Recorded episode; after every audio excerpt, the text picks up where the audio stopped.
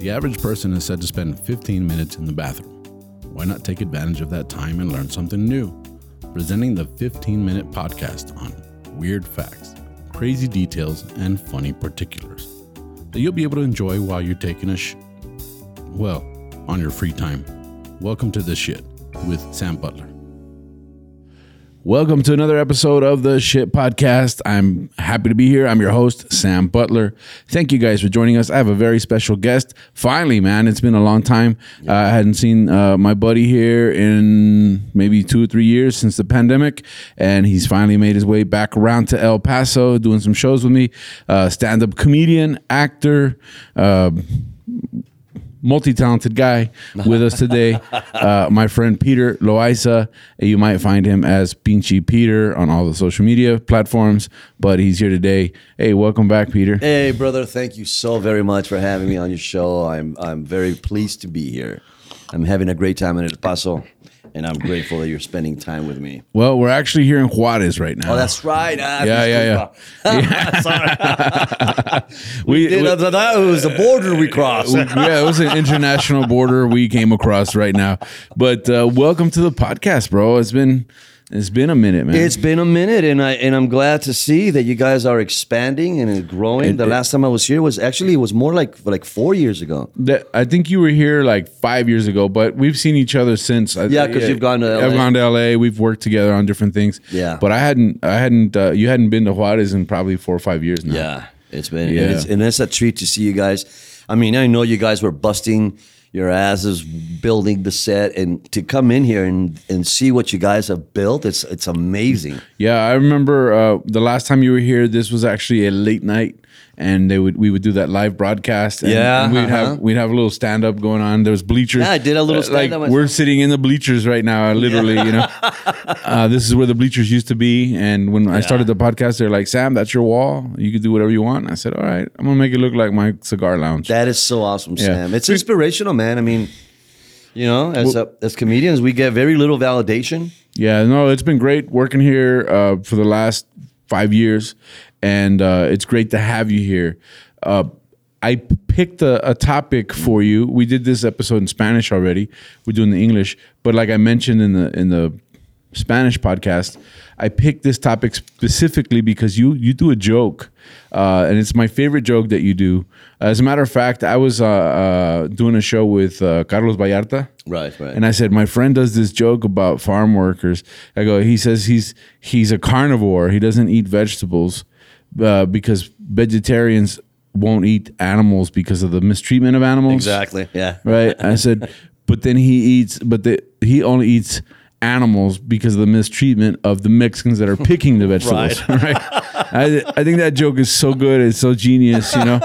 And I was literally, uh, I'm not lying to you. We were on the road, and Carlos goes, "Oh, Pinchy Peter does that joke." All right, Oh, that's great. So, so he, he, so your joke's getting around, bro. Oh, it's a good joke, you know. That. You know, I actually thought of that joke because I, you know, I was I was homeless in L.A. I was just came from San Diego, and I I didn't want to get like a real job, yeah. so I I actually went down to uh to uh, Ventura. Yeah. and I and I picked and I picked strawberries, man. I picked strawberries for like two hours.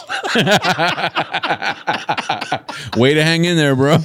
hey, bro, that's all. dude. estaba- I, I was fainting, man. Yeah. and I felt a little embarrassed because there I was, bro. I'm like 28 years old, and I'm like, I'm thinking I'm fit. yeah. But being under the sun with gloves and bandanas and glo- uh, dude, it was just an. Uh, my respect to the people that do that for a living. It is the hardest job next to holding a gun and shooting somebody. I think. I think that's easier. M- yeah, maybe. I mean, you might have the psychological side effects later, Gotcha, gotcha. but being in the, The action itself, it's yeah, easier. yeah, but being in the sun all day, picking fruit, uh, Oh my bent God, over. Not only know? that, bro. I Here I am, 27 years old, and like you start, they give you like a, they, they give you like an aisle. Yeah. that's your aisle, both sides. And I started like I started, you know, it was six o'clock in the morning, so I started fresh, man. Like the first 15 minutes, I rocked it. Pero luego after the hour, like these like these 40 year old ladies, like they were like already like halfway down. Yeah. You know, my stomach, and they were just like they would just look at me like, That guy's not gonna make it. yeah. That guy's done. Sam, I swear to God, the only reason I quit is because I, I, I it was that or passing out on the field. And I'm gonna tell you, they probably were running bets. Like, how long do you think this guy's gonna make it? Jesus? Christ, it's I, the hardest I job say he's done by lunch. I, I, ah, he looks fit. He might make it to one o'clock. And at the time, I was dating this white girl, and she was vegetarian. And you know, after quitting, I said, "What happened, Peter? I quit, man. I can't do that. That's for that's, that's for real Mexicans." so there you go. There you go. He was homeless in L.A., but he had a white girlfriend. Yeah. the American dream. That's crazy. Like, Yeah. how does a homeless guy in LA get a white girlfriend? I don't know. well, to be fair, we were just dating. You were a project. Yeah. yeah. And that's what she said. Oh, I'm, veg- I'm vegetarian because of the inhumane treatment of the animals. That's why, Peter. yeah. And I freshly coming from the fields, it's like, honey, what about the inhumane treatment of the Mexicans that pick the vegetables so you Yeah. can have the luxury Yeah. to be vegetarian? It's crazy, So, but yeah. but I love that joke, and so I thought we'll do we'll do a, we'll do uh uh an episode on Cesar Chavez, you know, because this is the shit podcast, and to me, see, even though he has his flaws, man, there's there's a uh, there's one one detail we left out in the other episode that I thought, whoa, that's crazy, but and and we'll we'll cover it in this one. Hopefully, we have enough time. but you know, Cesar Chavez uh, unionized farm workers. Yes, he did. Now, my family's from the East Coast. My dad's side of the family's from the East Coast. Super anti-union hmm. because we've always been self-employed. Right. And I say we because I'm self-employed too. So for a small business, self-employed guy, the union's like the worst nightmare, Yeah, of course. I right? Because it, it, it keeps you from from living the American dream of going out and saying, "I'm going to go generate my own business. I'm going to make my own money." Right, right. Now I got to deal with a guy. That, that's the bad part about unions. The good part about unions is that they're necessary to protect people's rights. I, I 100% agree with Right, that. right. But then the union becomes unnecessary when people use that as a tool to not have to not have to go out and do anything because of course. they're protected. So it's kind of a love hate relationship with the unions. But he unionized uh, a segment of the population that needed to be unionized, Mm-hmm. which was the farm workers because of the inhumane treatment of farm workers. Exactly. Right. And we live in El Paso. I live in El Paso, and and we have a lot of farming. And you see you see guys that come in and man, they have to work really hard to earn their money. Yeah. And and so I'm glad that there's some sort of regulation and control, and it had to be someone like Cesar Chavez to do this. To, yeah, and he did. I mean, in the 1960s, he with Dolores Yeah. Huerta, you said, right? And Dolores was the other Huerta. gentleman? The other gentleman was Philip Vera Cruz. Yeah, Philip Vera Cruz, they got together and they, and I mean, it was, they revolutionized. That's right. And, and thanks to them, granted, it, things are not better for Mexican Americans as a whole, They're better than they were in the '60s. but they are better Yeah. for the for the for the Mexican Americans or the Mexicans that that pick uh you know the pick the vegetables and work Yeah. those kinds of jobs. Yeah, situ- I mean, eh, this is what makes me sad. Like this man dedicated his whole lifetime to create better circumstances for these people, and and the circumstances, the changes that really happen, Sam, are just like minimal. yeah, That's but it takes a, it takes it takes generational sacrifice. Yes. to make those those changes, and and he was he he was an impressive guy. The United Farm Workers uh, movement, Which is still going Yeah, now, one, yeah. One of, the, one of the first things that he did, uh, he did a a, a, a march, uh, a walk from Delano, California. We used to do a casino in Delano, uh, avi- sure aviators. The remember Aviator Casino, Aviator yeah. Casino in Delano, which is if you've ever been there, it's a small farm town. But he walked from there 340 miles to Sacramento. It took him weeks. Wow. And he started with To seven. make his point about Yeah, 67 workers in the 60s. And I can understand with racism and the civil rights movement and everything that was going on in the 60s, I can just picture the white farmers going like, who's this Mexican think he is? You know, that kind of trying to unionize Yeah. them farm workers. Oh, we'll teach them, you know. Right. Uh, 67 workers and himself started walking, and then other people were, uh, started joining the group, kind of like that movie, like in Forrest Gump, you know, when, Mm-hmm. right. when he starts running.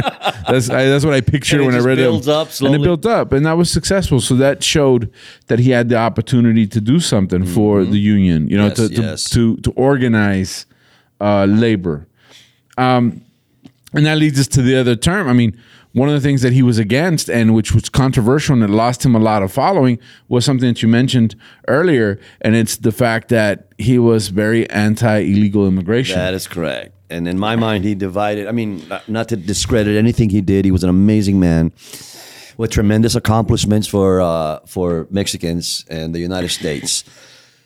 But this is uh, historically, geographically, it's hard to say Uh, you know Mexicans in the United States. You can't just contain us to the United States. When you say Mexicans, you're talking about Mexico and Mexico, what it used to be.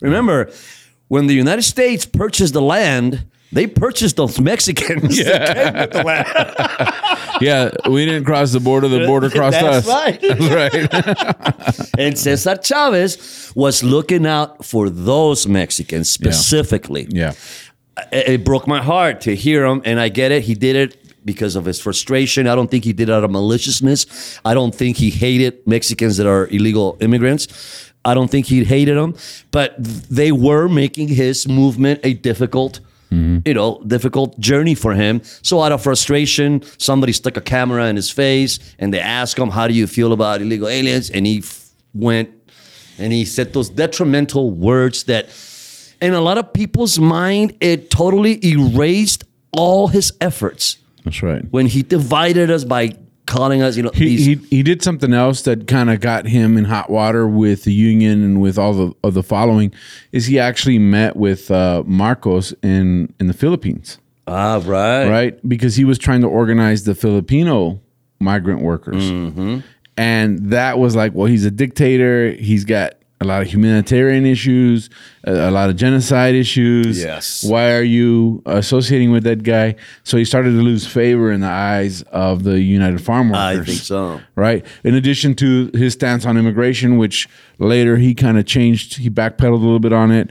Uh, you know, he was more accepting towards illegal immigrants, understanding the plight. Right, right. You know, uh, he was uh, born in Yuma, Arizona, so he was a Mexican American. oh yeah he, ne- he Yeah. never crossed the border yeah. He was not a Mexican. He was uh, an American of Mexican descent. that is correct Right. His family had a farm in Yuma. They lose their farm because of back taxes, and they end up having to work as laborers for other farms.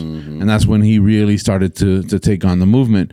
He had a lot of good accomplishments. There's a there's a U.S. Navy uh, cargo ship named after him. There's a lot of monuments named after him. And the, the phrase that he coined was uh, "Si se puede, yes we yes, can." yes And it's funny because uh, President Obama used that in his 2008 presidential campaign. Right. I Right. Yeah. Yes, we can. You know. Yeah Uh, so I think he did a lot of good. If you guys, if, if you guys agree or disagree, it'd be a good topic to bring up uh, in the comments. I just want to do clarify that you know I know we hold him at such a high standard but he's only human That's right. And I Well- believe that what he did was a human mistake out of frustration. So, like I said, I know that I sometimes I can come across a very anti, but I'm not anti uniting the Mexican people at all. Yeah. I just, you know, it was heartbreaking because I was very invested in, in him That's right. in his movement. Actually, in college, man, I, I met another guy very similar to him. His name is Luis Valdez. And Luis Valdez, he wrote these things called Los Actos. Yeah. Y las dos caras del patroncito. It's called No saco nada de la escuela. Y Los vendidos is one of my favorites. And we used to, bro, when I started in college, we used to rent 18, like 18 wheeler, those bed trucks, and take them to the fields and perform these. They call us actos. Okay. And these actos have been being performed in those fields since the 1960s when Luis Valdez was there. Nice. In with Cesar Chavez. So it's it's a it's a way of uh, uh, entertaining the troops. Yes, Yeah. entertaining the troops, if you Yeah. will, which was very essential to you know give them uh, information and morale and self esteem. So I was I was highly invested, and I believed in my Chicano and Mexicano y orgullo. Y cuando este, when this guy came out, ah, it it It is detrimental to it your, was de- very detrimental to to. Yeah. But then again, I acknowledge everything that he does. A great man. Si se puede, si se puede. Pero también somos. I mean, we're we're, we're human. So I, I'm gonna drop a bomb right now. all right. um, a lot of a lot of research that I did turns out that Cesar Chavez was very Catholic, Ah. right? And in a way, he tried to integrate his his Christian beliefs with with with the activities. You know, uh, so so it, it Enforcing the grapes by the sword. yeah. he had the he had the yeah he was doing the the Inquisition. No, but something that that that further divided his uh, following was that he became interested in a cult called, and I'm, I might say it wrong. It's Synanon. Synonym. The Synanon cult was an anti-drug cult. And When uh, you say he, anti-drug, what do you mean? he was like, "Hey, we got to get you clean." Okay, we have to intervene and it started out as a as a rehabilitation program Okay, right gotcha, gotcha. so he studied the modern management techniques and group dynamics Wow. right so it was like life coaching almost right now i, I was like synanon is that like cinnamon is that like is that like is that like cinnabon i can get behind the cinnabon cult right that's a sweet treat. That's a sweet treat. But I re- I looked up Synanon. This was something that I thought was like wow. So it was originally established as a drug rehabilitation program. Okay. And it was fun. It was founded by Charles E. Chuck uh, Dederich Sr. Uh, he lived from 1913 to 1997. In 1958, in Santa Monica, California. We know that's not weird, right? United, uh, and in the 1960s, it became an alternative community centered to group truth telling sessions that came to be known as Synanon Game, a form of attack therapy. Wow. The group ultimately became the Church of Synanon in the 1970s, and Synanon disbanded in 1991 due to members being convicted of criminal activities, Jesus. including uh, attempted murder, retroactive loss, and tax exempt status uh, with the IRS. Uh, so, due to financial misdeeds and destruction of evidence and terrorism. yeah. So he became uh, they don't Involved with involved with, with this this group, with this and, kind of and that came from his religious uh, you know Roots. morality. You know, like hey, uh, we got to get you off drugs, kind of a thing.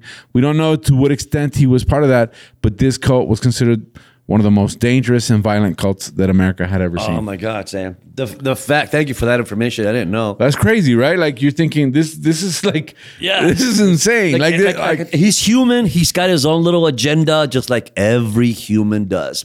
And you know how I like, you know, we're artists, so we grow up hearing this. This, ¿sabes qué? You know what? I'm not gonna. I'll never sell out. Oh no, Never. se- You know what? It's easy to say you're never gonna sell out when no one's offering to buy. Yeah, no, I, I, I had a big.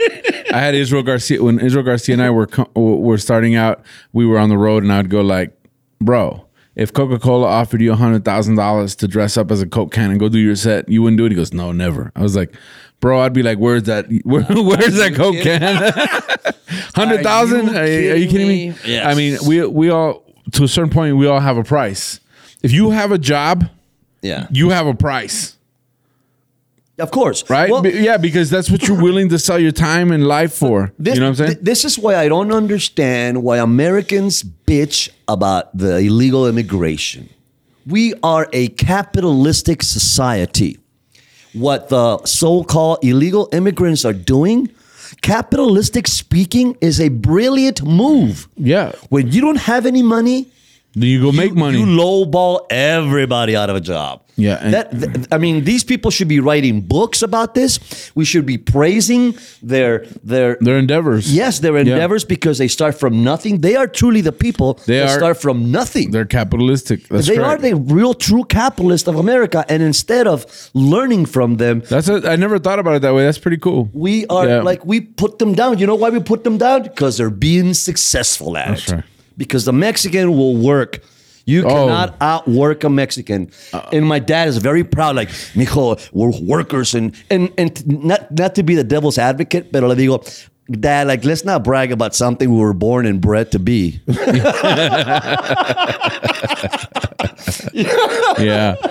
And but you know this is this opens up a whole topic for conversation. If you guys would like to leave some comments uh, in the on the channel, Yeah. uh, I want to say a shout out to Los Cagadienses, my official Facebook page. If you guys want to leave stuff there, if you want to leave stuff on the YouTube channel, uh, leave comments. I read them. It's an interesting topic. We can keep talking about this for hours. Yeah. Unfortunately, we're out of time. Ah. I want to close it out with with a quote from Cesar Chavez that to me, he did a lot of good and I respect what he did for the culture.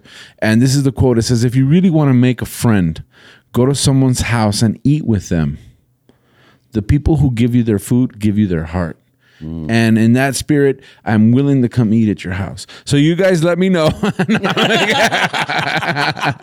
I need more friends. Whenever Actually- you're having carne asada, actually that's my whole thing like the whole reason that my my social media presence is tu amigo sam is for that reason i really truly genuinely want to make friends with everyone that's know? that's that's a um, great endeavor. To yeah I, I just did a, a, a course a voiceover co- course and and one of the exercises was like think of someone you hate and i couldn't think of anyone i don't hate Really? anyone Really? i don't hate anyone like i was like i really don't hate anyone You know what's so sad when they tell me I think of myself?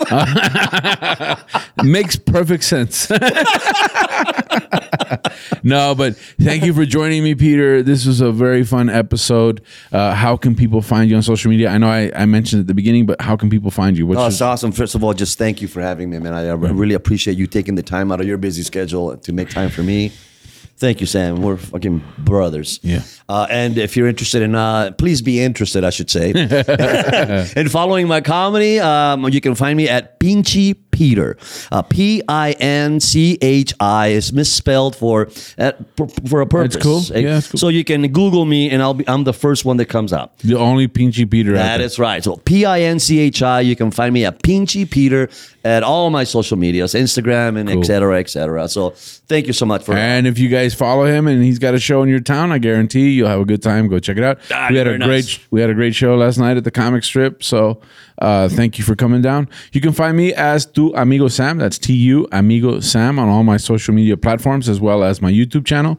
And you can find me on social media uh, on uh, platforms for podcast as Sta Cagado Podcast. That's right. The shit podcast is on that channel, Sta Cagado Podcast.